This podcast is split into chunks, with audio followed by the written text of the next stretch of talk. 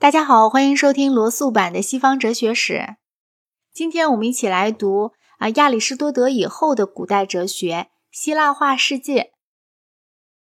古代希腊语世界的历史可以分为三个时期：自由城邦时期，这一时期啊以菲利普和亚历山大而告结束；马其顿统治时期，这一时期的最后残余由克里奥巴特拉死后，罗马之吞并埃及而告消灭；最后则是罗马帝国时期。这三个时期中，第一个时期的特点是自由与混乱；第二个时期的特点是屈服与混乱；第三个时期的特点是屈服与秩序。第二个时期以及人们所称的希腊化时代，在科学与数学方面，这一时期内所做出的工作是希腊人自来所成就的最优异的工作。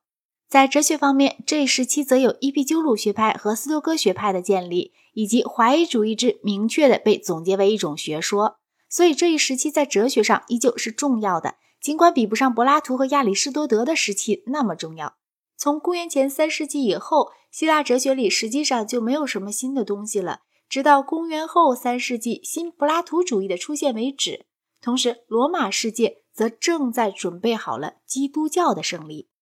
亚历山大的短促工业突然之间改变了希腊世界。从公元前三百三十四年至三百二十四年这十年之间，他征服了小亚细亚、叙利亚、埃及、巴比伦、波斯、萨马尔干、大夏和旁遮普。波斯帝国是世界上所曾有过的最大帝国，也在三次战役里完全被摧毁了。古代巴比伦人的学问和他们古代的迷信一道变成了希腊好奇心所熟悉的东西。仙教的二元论以及印度的宗教，在印度正是佛教走向登峰造极的时候，也是如此。凡是亚历山大足迹所至之处，哪怕是在阿富汗的深山、药沙水的河畔和印度河的支流上，他都建立起来了希腊的城市，在这些城市里努力推行希腊的制度，并采用了某种程度的自治政府。虽然他的军队主要的是由马其顿人组成。虽然绝大多数的欧洲希腊人并不心甘情愿地屈从于他，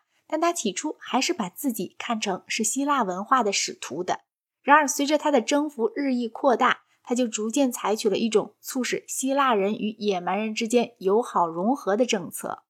他这样做是有着各种动机的。一方面，非常显然的，他并不很庞大的军队是不能长久靠武力来维持这样庞大的一个帝国的。而终需依靠着与被征服的人民和好相处。另一方面，东方除了君主神圣的政府形式而外，是不习惯于任何别的政府形式的。亚历山大觉得他自己很适合于扮演这样一个角色。究竟他相信自己是神呢，还是仅仅出于政策的动机而摆出一副神的品质来呢？这是心理学家的问题，因为历史的证据是难于定论的。无论怎样，他显然是享受着在埃及把他当作是法老的继承者，在波斯把他当作是大王那样的阿谀。但他那些马其顿的军官们，他把他们叫做同伴，对他的态度却是西方贵族们对他们的立宪君主的那种态度。他们不肯屈膝匍匐在他的面前，他们甚至冒着生命的危险去规劝他、批评他。在紧要的关头，他们还控制他的行动。他们强迫他从印度河转配西归，而不要再去进军去征服恒河。东方人是很容易顺应的，只要他们的宗教偏见能受到尊敬，这对亚历山大并没有什么困难。只需要把埃及的亚蒙神或巴比伦的贝尔神与希腊的宙斯神合二为一，并宣布他自己就是神之子就行了。心理学家说，亚历山大痛恨菲利普，或许还秘密参与过谋杀菲利普的阴谋。他一定很愿意相信，他自己的母亲奥林匹亚就正像希腊神话里的某些贵妇人那样的，曾经是为某一个神的所欢。亚历山大的工业太神奇了，所以他很可能想到，我有一种神奇的身世，才是他那不可思议的成功最好的解释。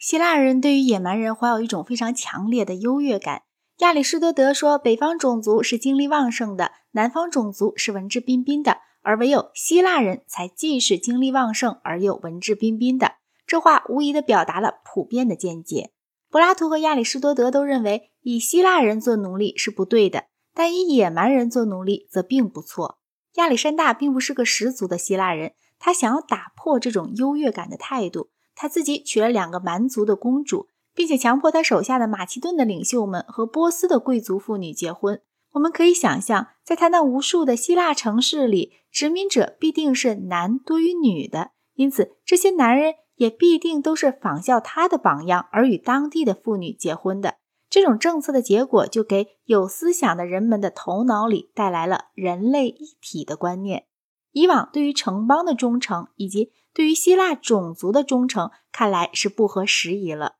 在哲学方面，这种世界一家的观点是从斯德哥派开始的；但是在实践方面，它要开始的更早一些，它是从亚历山大开始的。它的结果便是希腊人与野蛮人之间的互相影响。野蛮人学到了一些希腊的科学，而希腊人却学到了野蛮人的许多迷信。希腊文明在传播到更广阔的地区的同时，却变得越来越不是纯粹的希腊的了。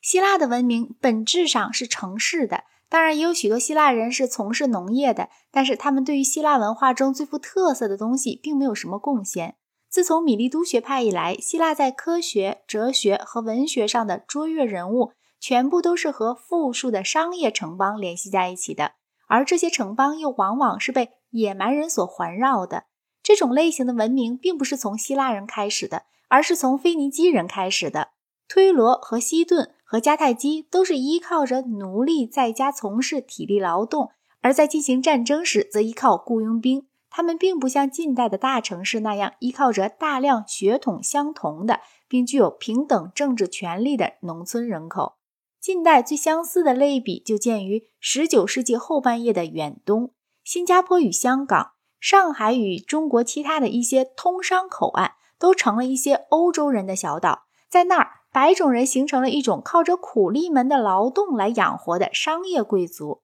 在北美洲梅逊迪克逊县以北的地方，既然没有这样的劳动力可供使用，所以白种人就不得不从事农业。因为这个缘故，所以白种人在北美洲的地盘是稳固的，而他们在远东的地盘则已经大为削减，并且会很容易完全消灭的。然而，他们那种类型的文化，特别是工业主义，却将会保留下来。这个类比可以帮助我们理解希腊人在亚历山大帝国东部各个地区的地位。